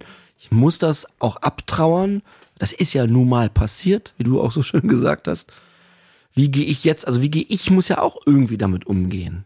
Und ähm, das war ja auch die Frage an euch beide. Und bei mir ist es nicht so eindeutig mit dem Sucht ich und du, ich, du hast das ganz gut gesagt. Ich plus die Substanz wird dann dieses Arschloch, in Anführungsstrichen, oder auch ohne. und, und mit Ausrufezeichen und Fragezeichen und alles Mögliche. Ähm, aber so wie ich jetzt hier sitze, denke ich ja auch so, ah, das kannst du nicht wirklich gebracht haben. So, ähm, das bin ich nicht. Und ähm, dann ja, ist es auch okay, dass ich da, dass ich da auch immer wieder da durchfühle. Ich glaube, ich, äh, ich will jetzt auch nicht so sagen, ähm, so, so, dass ich, äh, ich bin dann nicht in so einem Mit Selbstmitleidsloch. Das ist es nicht. Das spüre ich. Das ist anders. Es ist halt einfach so ein Prozess, dass ich immer wieder auch daran denke. Und es hilft ja auch, nicht wieder die Kon äh, Substanz zu konsumieren. Weil man will ja nie wieder Leuten sowas zufügen. Und ich will den Leuten ja auch beweisen, ey, ich hab's begriffen und ich will clean sein. Und was, was der zweite Punkt, den du meinst, John, dass du dich dann darüber freust, dass dann doch die Menschen noch da sind. Bei mir sind ja leider viele weg. Ja, ich weiß. Ja. So, und ähm, komplett weg. Und trotzdem habe ich aber auch den Punkt, den du fühlst, um, äh, weil ihr beide, ich habe euch beide neu kennengelernt. Ihr habt mich gerne und ihr seht mich. Mehr oder weniger. Ne? Ja, aber ich habe das Gefühl, Sorry, wir, wir, wir sehen uns alle. Ja. So, und dann habe ich noch zwei Freunde von früher, die haben mich auch schon immer gesehen und sehen mich auch immer noch. Und da hole ich mir dann diese, vielleicht diesen, was du in deinem zweiten Teil gerade meintest, da, da sehe ich auch, okay, ich bin also nicht dieser schlechte Mensch, äh, den ich, äh, der ich, ach, ist immer so blöd, schlechter Mensch, Arschloch, aber ihr wisst, was ich Ich meine weiß, was du meinst, ja. äh, dieser moralisch, dieser Typ, der sich moralisch die ganze Zeit fragwürdig verhalten hat. Und dann denke ich, okay, also ich werde ja von einigen jetzt noch nicht von allen und nicht von denen, von denen ich es mir wünsche, aber es gibt Menschen auf dem Planeten, die sehen mich so, wie ich bin. Ja. So wie ich mich selbst auch gerne sehen würde. Ähm, und das, ähm, das ist schön, weil es wäre sehr schwer, wenn das nicht wäre. Wenn man nicht gesehen wird von irgendjemandem. Ja. Ne? Und das Gute ist, und was wir ja auch schon häufig hatten, äh, und was auch, finde ich, immer noch wahnsinnig einfach wichtig was mir jeden Tag auch sage, dass ich äh, äh, jeden Tag neu entscheiden kann und wir jetzt ja schon vor längerer Zeit neu entschieden haben, aber auch für jeden da draußen, wenn du heute noch was geklaut hast, dann musst du das morgen nicht wieder tun. Ja. So, und bist genauso ein liebenswerter Mensch, wie jeder andere auch. So, und dass man halt, weil ich finde auch, man neigt dann ja dazu, sich durch jahrelang Konsum zu identifizieren mit dem, oh ja, ich bin halt, weiß ich, bin ein Kokser, Ne, ist irgendwie Ja. so, also man identifiziert sich ja und, und wertet sich eigentlich auch total ab, weil es ist ja überhaupt nichts Positives. Nichts an der Abhängigkeit oder an Drogenkonsum ist positiv. Man wertet sich ja in so ein leicht kriminelles Milieu hinein und hat die Illusion von irgendwie, dass es cool ist oder Stars oder was auch immer. Was ja, auch oder, immer, weil- aber egal was ist, aber es Ja. ist nicht echt. Und es war ja auch später kein Problem mehr, den Fuffi zu klauen. Nee, genau, das nimmt ja ab. Das ist ja, ab. das ist ja die, die, die Schwelle des moralischen, äh, der, die, die Schwelle der moralischen Grenzüberschreitung, die ist ja, die wird ja immer geringer. Ja. Und dann man redet sich das ja selber so, ja, den gebe ich morgen zurück und das kriegt sie nicht raus oder was auch immer. Und das, das äh, ist halt auch so, was du gerade meinst. Man, man ist da so tief drin, dass man definieren darüber, weiß ich nicht, äh, aber es ist halt einfach, es genau, es gehört dann zu mir und ich mache das halt. Ich Genau. brauche ja die Substanz. Es geht ja immer nur um die Substanz. Genau, und dann, und dann wird dadurch halt auch irgendwie so ein Autopilot, ne, der das dann alles aufgreift und Klar. sich so verhält. Aber wie gesagt, ganz wichtig, das bist du nicht. Ja. So. Ich glaube, keiner ist so. Du bist ja nicht die, die Sucht. Nee, genau. Ja. Das glaube ich ist wirklich wichtig. Ja. Ja gut, gutes Thema. Ja, allerdings. Ich will übrigens auch noch mal kurz anmerken, ich kränke leider immer noch so ein bisschen, also wenn ihr mich so ein bisschen verschnupft ihr im Hintergrund hört, dann tut mir das sehr leid und ich habe leider auch vor ein paar Tagen so ein bisschen so eine Hiobsbotschaft bekommen äh, und darauf werde ich jetzt nicht weiter eingehen, aber auch das setzt mir wahnsinnig zu. Hm. Ähm, also es ist für mich gar nicht so leicht, heute diese Folge aufzunehmen, aufgrund von verschiedensten negativen Gefühlen.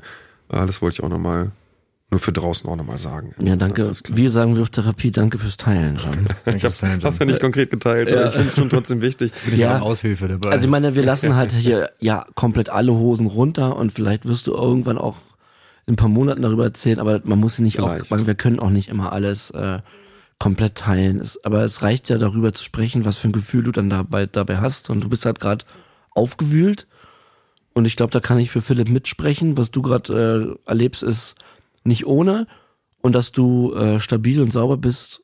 Dankeschön Schön und da sind wir sehr stolz auf dich. ja. Ja, ist auch echt nicht leicht. Also ich merke jetzt gerade, also ich werde die Engländer haben so ein Sprichwort, das heißt, when it rains, it pours. Ja? Ja. Wenn es regnet, dann schüttet es. Und genau das erlebe ich gerade vollkommen in meinem Leben, seitdem ich aus der Therapie rausgekommen bin. Also einerseits dieses wahnsinnig, dieses aufregende Dinge mit dem Podcast und dieser Kontakt mit den tollen Menschen, ich habe das ist alles super. Aber dann, äh, ja, habe ich jetzt ja heute zwei Sachen so ein bisschen angeschnitten, die halt gerade passieren, die wirklich einen krassen Einfluss gerade haben auf mein Leben. Äh, und irgendwie, ja, die Scheiße kommt auch immer, wenn man es am wenigsten gebrauchen kann, oder? Ja. Aber so ist ja das Leben dann Ja, ja. leider. Das ist, da, da kommt der plakative Spruch und passt ja auch. Und das ist halt dann.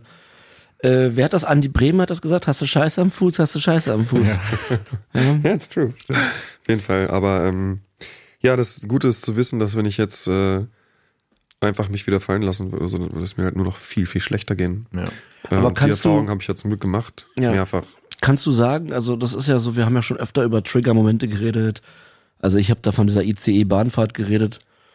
Ähm, das war auch geil, als du die Folge gehört hast, Philipp, hast du mich sofort danach angerufen, auch wegen dieser Handynummer-Geschichte. Also ich, Ja.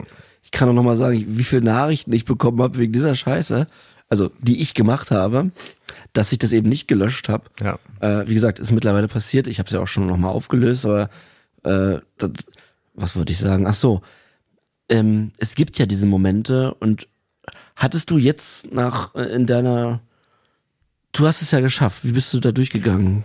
Also du hast mich damals gefragt, was hast du gemacht? Und ich frage dich jetzt, hattest du einen Impuls? Gab es, hat sich der Onkel irgendwie gemeldet in den letzten Tagen? Ja, klar. Also dauerhaft. Was hat er gesagt? Er hat gesagt, hol dir was zu kiffen, hol dir Kokain, trink ein Bier, whatever, Alter, hau dir irgendwas rein. Ähm, Im Endeffekt war ich einfach nur die ganze Zeit drin.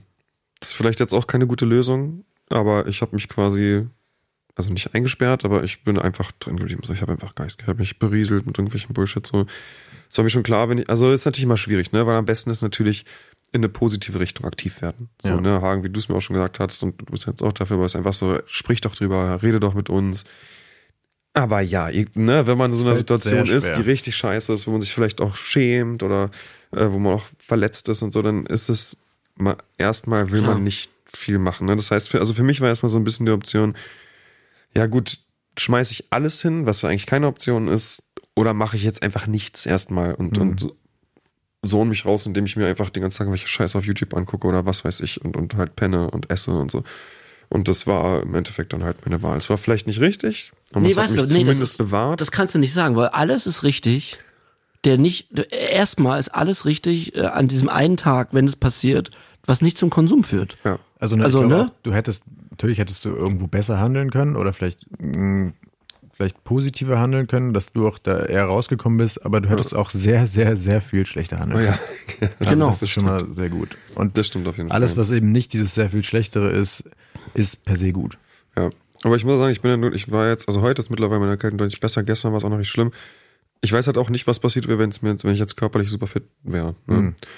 Also es ist einfach, ich, ich merke schon psychisch einfach, dass, gut, das ist jetzt auch wieder leider wirklich wieder so ein bisschen so eine Ausnahmesituation. Das ist jetzt nicht so, ich habe mir jetzt nicht nur den Zeh gebrochen oder so, sondern es ist auch wirklich was passiert, aber es ist schon echt hart, mit so Sachen umzugehen. Also generell mit, mit Frust, mit Trauer, mit Wut, wenn es wirklich stark ist, wenn es wirklich einschneidend ist, unglaublich schwierig. Vor also, allem, wenn man sich über Jahre konditioniert hat, die eine mögliche, die eine Lösung für dieses Es gab negative ja die Gefühl. Lösung. Die Lösung war ja immer da. Genau. Und Ja. die ist im Gehirn le- leider noch sehr stark eingespeichert. Genau, und gerade deshalb, also da ist wirklich, das, also das Gehirn sagt halt sofort, ne? Und ich meine, guck, wie viel wir schon drüber gesprochen haben, was Ja. für Scheiße alles passiert ist. Wenn man jetzt nur logisch denkt, würde man sagen, hä, wie kann das überhaupt noch eine Option kann sein? doch in deinem keine Kopf? Option Was sein. ist denn mit dir? Und dann sagen, ja, ich bin krank. Fuck it, so, das ist halt echt, also es ist echt tough. Ja, das ist ja auch so schwer zu erklären, dass, äh, oder darum dreht sich ja auch alles hier in unserem Podcast, äh, dass, dass immer die erste, also es ist immer die erste Lösung bei jedem Problem. Ja. Das kann man schon so sagen, prinzipiell.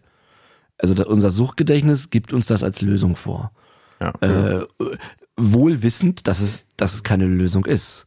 Und äh, gerade wir jetzt mit einer längeren Clean-Zeit und Monaten an Therapie wissen ja jetzt noch umso, also viel besser als vor der Therapie, dass äh, es auf gar keinen Fall eine Lösung ist. Und ich wollte dich fragen, John, ob du warst ja die letzten zwölf Monate, zehn Monate auf Therapie.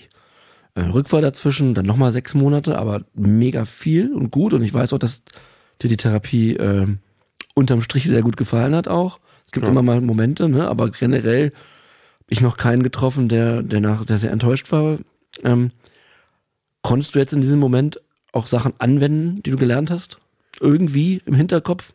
Ähm, also ja, was ich auf jeden Fall oder was man, glaube ich, wahrscheinlich mittlerweile schon automatisch anwendet, ist einfach, dass man natürlich schon die Ge Gefühle mehr versteht, Ja. mehr Bewusstsein dafür hat, dass ich das jetzt nicht bin in diesem Moment, sondern das ist halt mein Körper der mir, oder mein Geist, der mir etwas sagt. Die Perspektive auf dich selbst. Genau. Ja, mh, genau. Das ist halt, ne, dass ich jetzt auch, dass äh, keines der Gefühle, die man hat, auch wenn es jetzt negative Gefühle sind, sind ja trotzdem, haben ja auch eine Daseinsberechtigung. Mhm. Also Dinge, die im Außen passieren, sind ja nicht per se die Sachen, die dann den Suchtdruck auslösen, sondern der Suchtdruck wird ausgelöst durch die Gefühle in mir, die ausgelöst werden durch die Situation. Richtig. Und das ist, glaube ich, erstmal ganz wichtig, das erstmal so ein bisschen zu trennen. Äh, ne? Weil also wenn jemand baut Scheiße, warum sollte ich denn dann konsumieren? Jemand anderes hat ja Scheiße gebaut, oder ne? Also das ist ja macht ja gar keinen Sinn. Äh, Oder jemand verletzt mich, warum konsumiere ich? Ich bin doch schon verletzt. Warum? ne? Also es ist alles so, aber die Gefühle sind es ja. Ja. Und ähm, ich glaube schon, dass wenn man einfach Wahrscheinlich reicht schon dieses sich, dieser Prozess des Sichtbewusstmachens, was da gerade passiert. Allein das hilft ja schon mal. So, dass man nicht so krass impulsiv reagiert. Äh, und ähm, Seine eigenen Muster kennenzulernen. Genau, man, genau. Das ist, ich, aber ich habe, ich habe zum Beispiel keine Skills in dem Sinne angewandt. Gut, ich habe in Anführungsstrichen so Selbstwert. Ich habe mich einfach um mich gekümmert. Ich habe einfach mir Auszeit gegeben. Äh, Und Ablenkung mit was ist auch ein Skill, John. Genau, irgendwo, Ja. naja, alles was hilft, ist ja, Ja. sozusagen, genau, Ja. aber ich habe jetzt nicht sozusagen diese therapietypischen Dinge getan, aber ich habe halt das sehr viel reflektiert, ich habe auch sehr viel äh, gesprochen mit einer, einer mir nahestehenden Person, ich habe auch mit meiner Mom ein bisschen gesprochen, ja, was ja doch auch alles sozusagen Dinge sind, die in der, also meine Mom konnte mich sehr gut beruhigen zum Beispiel, das war sehr gut, ähm, das ist auch schön, die hat mir tatsächlich was ganz, ganz Süßes auch heute noch mal geschrieben, was mich sehr aufgebaut hat. Also ganz, ganz liebe Frau, liebe Grüße an meine Mom an dieser Stelle. Liebe Grüße an Das war Frau. Mama. Ja. Ähm, ja, und dann ist es natürlich auch einfach, dass ich halt dieses Projekt hier im Hintergrund habe, macht natürlich auch eine ganze Menge. Also ich habe ja dann doch häufiger mal auf meinem Handy dann eine Nachricht von Hagen oder unseren Gruppen, die wir zu verschiedenen Themen haben. Ähm, und selbst wenn ich da jetzt, und verzeih mir das bitte, lieber Hagen, vielleicht nicht so kommunikativ war die letzten Tage, weil es mir wirklich nicht gut ging, Ja. ist es natürlich etwas, was, äh, was ich ja trotzdem registriere. So. Und ähm, das hilft mir tatsächlich sehr.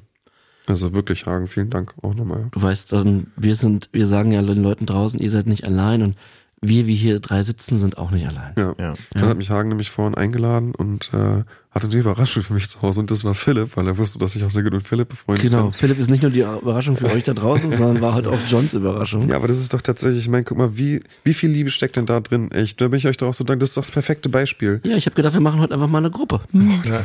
Ja, Und das aber es Gruppe war, also vielen Dank und genau so sollte man mit Leuten umgehen. Wenn die Suchtdruck haben, wenn die sich scheiße fühlen, ob das eure Freunde auch da draußen sind oder so. Einfach, ja, Mal eine Gruppe machen. einfach ein bisschen, naja, ein bisschen Nächstenliebe auch einfach Nächstenliebe äh, und leben. Ehrlich über seine Emotionen sprechen. Ja. Ich wollte noch genau sagen, das ist, das wollte ich dich auch nochmal drauf da einladen. Ich glaube, das kann man vielleicht auch an alle anderen da draußen geben. Jetzt in dich, in, was diesen Fall angeht, das hatte ich dir auch vorhin schon gesagt, aber natürlich auch gilt das Gleiche für mich und auch für Hagen, dass viele, ich glaube, die meisten Menschen, ob sie süchtig oder nicht, neigen dazu, wenn es ihnen schlecht geht, erstmal nicht mit Leuten zu sprechen, auch wenn man weiß, eigentlich weiß, dass diese Menschen nur positiv darauf reagieren würden und dir gerne helfen würden. Vielleicht nochmal der Appell an dich jetzt im Speziellen, aber natürlich an alle anderen und mich auch, aufzumachen und zu sagen, ey, mir geht's gerade nicht gut, können wir kurz reden. Und ich glaube, auch wenn man sich selber in diesem Moment vielleicht nicht so wertvoll vorkommt, dass man den anderen Menschen in Anführungszeichen damit belasten will, ist es nie eine Belastung, wenn man darüber nachdenkt, wie sehr man sich freuen würde, wenn jemand anderes einen fragt, ob also ich würde mich, hättest du mich angerufen, ich, meine Reaktion wäre nicht, ach, hm, sondern ich hätte mich gefreut darüber. So wie Hagen hatte mich auch mal angerufen, als es ihm nicht so gut ging. Das Stimmt. auch dieser, dieser ähm, Tod in deinem nahen Unfall, in Mhm. deinem nahen Umfeld, wo du dann an mich angerufen hast. Ich habe mich sehr darüber gefreut, dass du mich da in diesem Moment angerufen hast und dass ich für dich da sein konnte. ja. Und ich glaube, das geht. Danke, dass du für mich da warst, ja. das ist universell so, dass man sich, glaube ich, einfach öfter, wenn es einem nicht gut geht, anderen Leuten anvertrauen sollte, weil diese Menschen freuen sich und helfen dir gerne. Es ist halt aber auch, genau, voll gut und hast du schön gesagt, es ist für mich natürlich auch bei gewissen Themen, ähm, Themenkomplexen einfacher für mich einen anderen Süchtigen anzurufen. Ja, klar. Ja, also ganz klar. Klar. So, also ich kann natürlich, du weißt genau, wovon ich rede. Also meine zwei nicht süchtigen Freunde, da gibt's glaube ich, Themenkomplexe, da könnte ich mich jetzt nicht so einfach öffnen, weil die natürlich nicht wissen, wovon ich rede. Oder das vielleicht ähm, Nicht genauso fühlen. inhaltlich verstehen, wovon ich rede, Ja. aber es nicht nachfühlen können. Und äh, natürlich hat nicht jeder Süchtige da draußen äh, diese Kontakte jetzt, dass wir uns jetzt kennen über Therapien. Ähm, trotzdem hilft es dann aber auch, äh, die Drogen-Sorgentelefone anzurufen, weil da sind dann vielleicht Menschen, die, die dich helfen. Also da, da können wir auch nochmal einen Appell angeben. Wenn man sich alleine fühlt und keinen süchtigen Freund hat und sich nicht seinen Eltern oder Freunden öffnen will, kann man auch diese Nummern wählen, sind in unseren Shownotes. Und natürlich die Selbsthilfegruppen, also Richtig. Jetzt, ähm, ganz die bekannteste sind die NAs, die Narcotics Anonymous, wo in Berlin auf jeden Fall jeden Tag eine Gruppe ist irgendwo. Genau. Aber auch ansonsten zu jeder Uhrzeit du online in Online-Gruppen gehen kannst und ähm, wirklich zu jeder Tag- und Nachtzeit irgendwo auf der Welt ist eine Gruppe, wo du online direkt beitreten kannst. Und ich muss das nochmal noch mal sagen, ähm, äh, man muss keine Angst haben. Man hat natürlich Angst, ich weiß genau, wie das ist. Man kommt in den Raum rein, man kennt die ganzen Leute nicht. Aber ich muss das äh, so deutlich ansprechen, es ist überhaupt kein Problem. Die Leute freuen sich, ein neues Gesicht zu sehen, Ja. wenn man in die Gruppe kommt. Man wird mit offenen Armen empfangen, weil es ist ein, alle wissen, es ist ein Riesenschritt, in dieses Haus zu gehen, Ja. durch diese Tür zu gehen, auch, gerade beim ersten Mal. Aber Ja. ich kann euch sagen da draußen, wenn ihr einmal da wart, freut ihr euch aufs nächste Mal. Da sind Leute, die freuen sich, euch zu sehen, gerade Neuankömmlinge.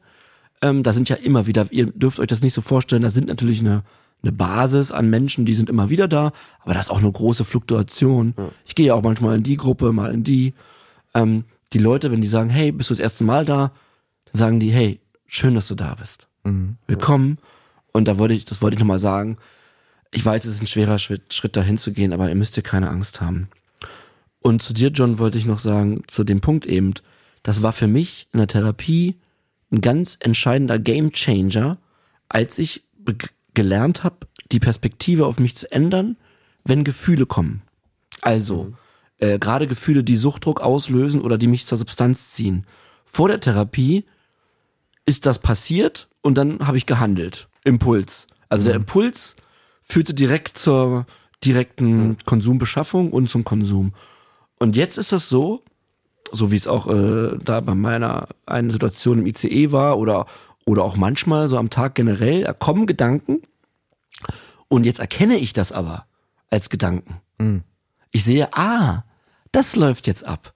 Jetzt meldet, also ich kann direkt empfinden, äh, wann sich das Suchtgedächtnis meldet. Ich äh, spüre das. Das sind jetzt diese Gedanken. Also das sind nicht die grünen Gedanken, sondern das sind die roten. Und ähm, das hast du da gerade so ähnlich beschrieben. Ja. Und das war für mich ein Game Changer und da bin ich ultra, aber das kam durch die Therapie. Das war im zweiten, dritten Monat. Da gibt's diesen sehr schönen Satz, glaub nicht alles, was du denkst. Und ich glaube, das Gleiche kann man auch für Gefühle machen. Glaub nicht alles, was du fühlst. Ja. Das hast du das, nicht du. Ja, hast du das auch gehabt, diesen Moment, dass du, dass du das jetzt irgendwie selektieren kannst, was für Gedanken von woher kommen? man erkennt dann das Muster auf einmal. Das Hm. war auch, ja, das ist dieser, dieser innere, innere Beobachter, wird dieses, wird das genannt, dieser, dass man sozusagen guckt von draußen, ah, das, das passiert also gerade in meinem Kopf. Genau. Ja. Mhm, ja. Ich bin nicht, du bist nicht mehr gefangen da drin, sondern guckst so ein bisschen von außen Ja. drauf, sagst, ah, okay, das, in diese Richtung bewegen sich meine Gedanken gerade. Und das ist wirklich für mich, äh, ist natürlich bestimmt auch wieder mal individuell, Klar. aber für mich ist das ein, äh, eins der, eines der Hauptsäulen der, der Abstinenz, dass ich immer wieder erkenne, ah, okay, das, da, am liebsten würde das Suchtgedächtnis oder die, meine Krankheit jetzt dies und das tun und ich kann, äh, erkenne das und kann die wieder wegschieben. Ja, Ja. sehr gut. Freut mich sehr. Hoffentlich klappt das weiter so. Also, Aber das ist, war, weißt du, aber vorher war das nicht da. Ja, klar. Da waren die Gedanken eins zu A, das, was ich jetzt zu tun habe. Ja. Das ist ja auch nichts, worauf man, worüber man sich normalerweise krass viele Gedanken macht. So, Also ich meine, ne, das ist ja klar, es gibt irgendwie selten mal Fälle, wo man das einfach interessant findet oder so und mal so ein bisschen über sowas nachdenkt, aber normalerweise hast du ja nicht so eine Probleme damit. Ja. Wenn man jetzt nicht krasse Impulskontrollstörungen hat, so wie quasi alle Abhängigen, äh, dann ist es ja auch alles halb so wild. Aber ähm, ja, wir haben ja nun leider eine Gefühls- und Gedankenwelt, die uns permanent wieder ins Abseits schießen will. Äh, da ist wirklich wichtig, das zu können, finde ich auch. Ja. Ja. Immer wieder, also generell das Thema Gefühle, Gedanken ähm, in Kombination halt mit Sucht oder generell psychischen Krankheiten oder auch ähm, falsches Körperbild und so, ähm, finde ich ganz, ganz krass. Da steckt ganz viel Macht drin äh, und zwar nicht interessante Themen. Philipp, hast du dir mal die Frage gestellt, was wäre denn nun, ein, was ist eigentlich für dich Rückfallpotenzial? Weil wir sind ja heute beim Rückfall und so weiter. Was ist für dich Rückfallpotenzial? Darüber sollte man sich ja auch Gedanken machen, damit man das eben, wenn es dann passiert, egal was es ist, äh, darauf irgendwie vorbereitet ist. Das hatte bei mir in Therapie war das mal eine Gruppe, Ja, wo es darum ging, was ist eigentlich Rückfallpotenzial? Was ist für dich ein Grund? Das war für uns auch natürlich, äh, wir hatten eine meiner, ähm, die habe ich mit am meisten in Erinnerung, diese Gruppe, die wir dazu hatten, das war ähm, Ablehntraining. Okay. Und zwar, ich glaube, so die Standardsachen sind, ähm, die bei mir zutreffen, die, glaube ich, bei den meisten Süchtigen zutreffen, sind natürlich krasse Schicksalsschläge in der Familie. Das ist, glaube ich, einfach, ich glaube, Liebeskummer ist bei mir auch ganz stark, ähm, kann mich ganz stark, äh, ganz großen Suchtdruck auslösen. Ähm, ich glaube, wenn man, das gibt ja auch, wird auch mal von diesen Risikogebieten äh, oder Risikopersonen gesprochen, wenn ich jetzt irgendwie einen alten ähm, Dealer oder sowas treffen würde und mich längere Zeit mit ihm Hey Bro. ja, mich längere Zeit mit ihm unterhalten würde, könnte das bei mir auch sehr großen Suchtdruck Ja, erzeugen. okay. Hm. Ich glaube auch, ähm, was ich mir zu diesem, diesem Ablehntraining war so die Aufgabe, stellt euch vor, ähm, was wäre die Situation, in der ihr am meisten Suchtdruck bekommen würdet? Und die haben wir dann durchgespielt. Das, Rollenspiel? Rollenspiel. Also sowas haben wir auch gemacht. Ja, das ablehnen, war ja. richtig krass, vor allem weil du dann gesehen hast, wie diese Leute in diesen Rollenspielen agiert haben. Wenn sie so im echten Leben agiert hätten, wären sie rückfällig geworden. Das war bei mir auch so. Und zwar war es mal ein, ich bin glaube ich gar nicht rangekommen, aber was ich mir, das Szenario, was ich mir ausgedacht habe, es wäre eine schöne Frau, ich treffe sie, wir unterhalten uns gut, wir verstehen uns wahnsinnig gut, ich gehe mit zu ihr, auf einmal holt sie Cannabis raus. Und dann würde ich dieses Cannabis vor mir sehen. Und du diese findest schöne sie Frau aber sehen. toll, du willst ihr gefallen. Ich will jetzt auch nicht irgendwie über mein, ich glaube mittlerweile würde ich, das ist auch einer der Gründe, weswegen ich direkt sagen würde, dass ich süchtig bin, wenn Ja. ich irgendjemanden kennenlerne. Vielleicht nicht als erstes, aber ich würde es auf jeden Fall klarstellen, dass ich das für mich, das Teil von mir ist. Ja, hallo, ich bin süchtig, ich bin Philipp. Hallo, ich bin süchtig. Gut siehst du aus. Äh, aber das wäre so, so eine krasse, so eine krasse Situation. Stehe ich. Und ich, was, was eine schlaue Sache, die da unser Therapeut ähm, gesagt hat, war, vor allem wenn man dann mit dieser Substanz dann konfrontiert wird, ähm, wenn du auf einmal das siehst, wenn es auf einmal vor dir ist, ist das Zeit unglaublich wichtig ist, was es angeht. Und zwar die Zeit, in der du das anguckst. Das kann sein, dass wenn du, wenn du was findest oder wenn dir jemand was vor die Nase hältst, in meinem Fall jetzt Cannabis oder bei euch Kokain und es euch jemand vor die Nase halten würde, ihr eine Sekunde drauf guckst und dann sofort weggeht, wäre noch alles gut. Aber wenn ihr da zehn Sekunden länger drauf guckt, kann es sein, dass ihr dann sofort konsumiert. Es gibt auch Menschen, die, vor allem wenn sie relativ neu clean sind, kennen wir auch Personen, die auch in der Therapie waren. Da gab es eine Geschichte, eine gute Freundin von uns beiden, die war in Therapie in ihrer ersten, hatte einen Rückfall in der Therapie, weil jemand anderes Drogen hatte. Sie sich zu zweit irgendwo hingesetzt haben, der hat's rausgeholt und sie hat direkt konsumiert, Scheiße. weil, sie es, weil es so ein krasser Trigger für sie war. Mhm. Also ich glaube, das ist auch, das darf man nicht unterschätzen, wie einfach die Konfrontation mit der Droge selber einen triggern kann. Ja, die Ja. vis visuell ist auch ganz schön stark. Haben wir noch nicht ne? drüber gesprochen, Also, über diesen visuellen Trigger. Ja, ich, äh, Total, wir hatten ja mal ein- einer der Covervorschläge für ähm, unsere Staffel 1 beim Podcast, die hat ja eine äh, krass, relativ gut dargestellte äh, Kokainlein auf dem Cover sozusagen. Ja. Da haben wir auch, als wir das gesehen haben, dachten wir so, boah, kein, Alter, das können wir nicht machen. Nein. Also, weil das ist echt krass, ne? Wie krass ein sowas triggern kann. Auch so diese, also, ne, ich will jetzt gar nicht so ins Detail gehen, weil allein der Gedanke wir wollten daran, einfach die Substanz nicht zeigen, ja, genau. ganz klar. Aber es ja. triggert halt auch so krass, Ja, ja, ja. das muss man einfach auch sagen. Nee, klar, für jemand Außenstehendes ist das ja auch, Genau, ich, da der könnte man auch Grafiker denken, dachte in dem Moment, das ist vielleicht eine witzige Idee, Genau, so, aber genau, das das ist halt natürlich äh, gar nicht Ja. für uns äh, witzig. Genau, das ist auch gar keine jetzt die Substanz, Kritik die Substanz zu sehen. Ne? Ja. Also wir können, äh, ich war mal auf Klo äh, vor, das ist schon lange her.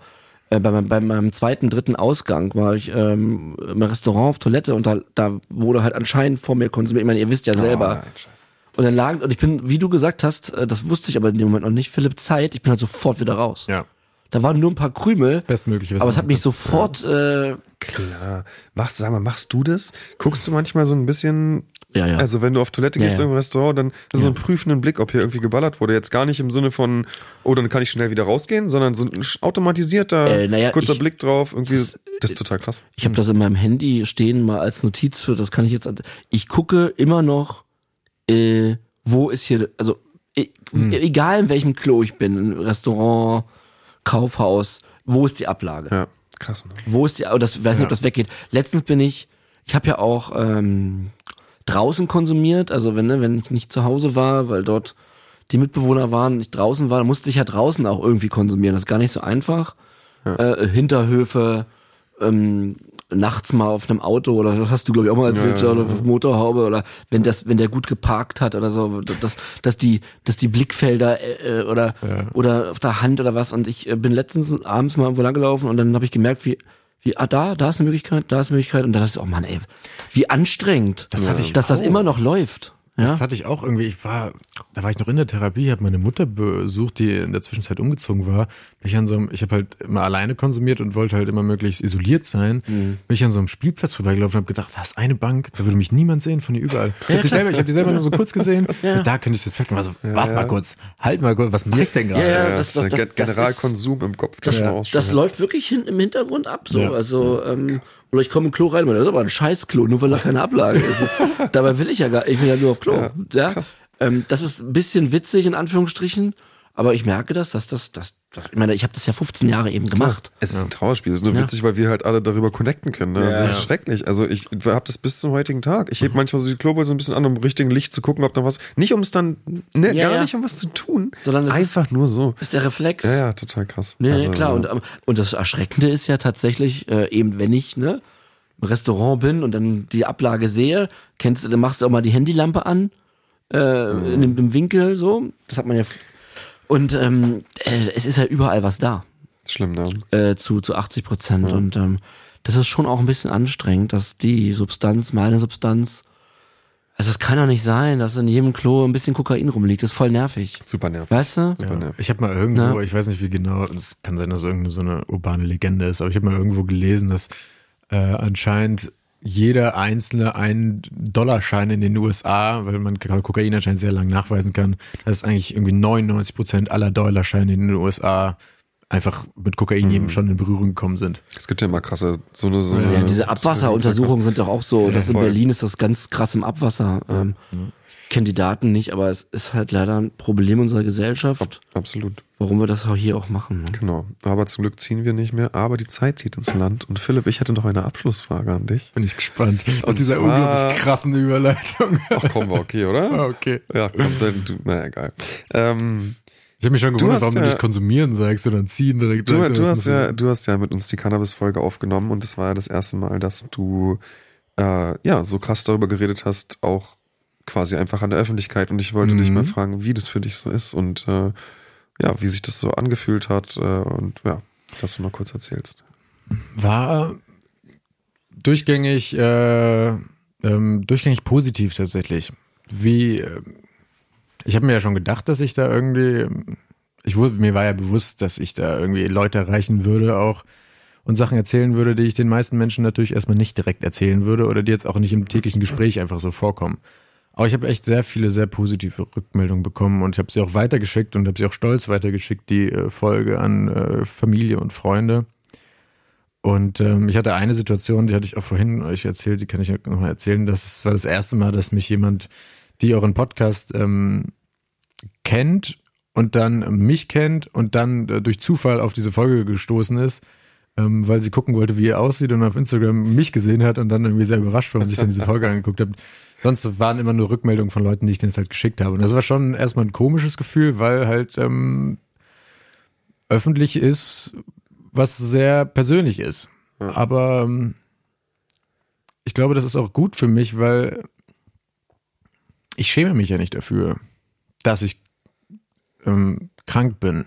Ich glaube, das ist auch wichtig, dass ich mich dafür schäme. Ich glaube, das hilft mir auch, dass ich darüber ehrlich sein kann und dass ich vielleicht auch irgendwas Positives damit erreichen kann bei anderen Menschen. Und auch für mich ist es ist ja nicht so, als würde ich das jetzt nur aus Nächstenliebe und ich kann euch was das geben und mhm. ich bin euer Vorbild oder sowas, sondern für mich ist es ja auch einfach dazu, zu mir zu stehen und das der Welt, halt allen Leuten, die das hören, einfach zu sagen, ey, ich bin süchtig, das ist Teil von mir, ich muss mich nicht dafür schämen, hilft mir auch einfach zu mir mehr zu stehen und das nicht zu verheimlichen und irgendwie auch stolz auf mich zu sein, dass ich das gemacht habe. Hm. Und auch generell immer, wie wir jeder von uns in jeder Gruppe irgendwo gemerkt hat, hilft es darüber zu reden und sich das neu vor Augen zu führen, um mehr Motivation haben, das nicht mehr zu machen.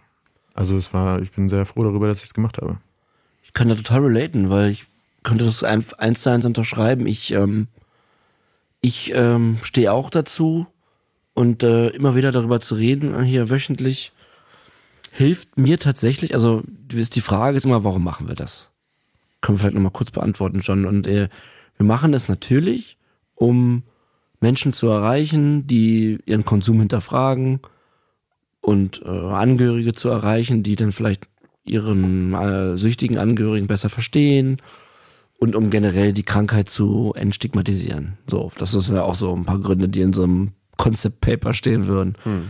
Aber eigentlich mache ich das für mich. Also, also äh, die intrinsische Motivation ist, wie Philipp gesagt hat, indem ich das hier mache, immer wieder und mich immer wieder damit auseinandersetze, ich bin süchtig, ich habe dieses Riesenproblem und was ich angehen muss, ähm, dass ich einmal die Woche mit dir darüber sprechen darf. Danke übrigens dafür. Ähm, tut mir unglaublich gut, ja. zu mir zu stehen.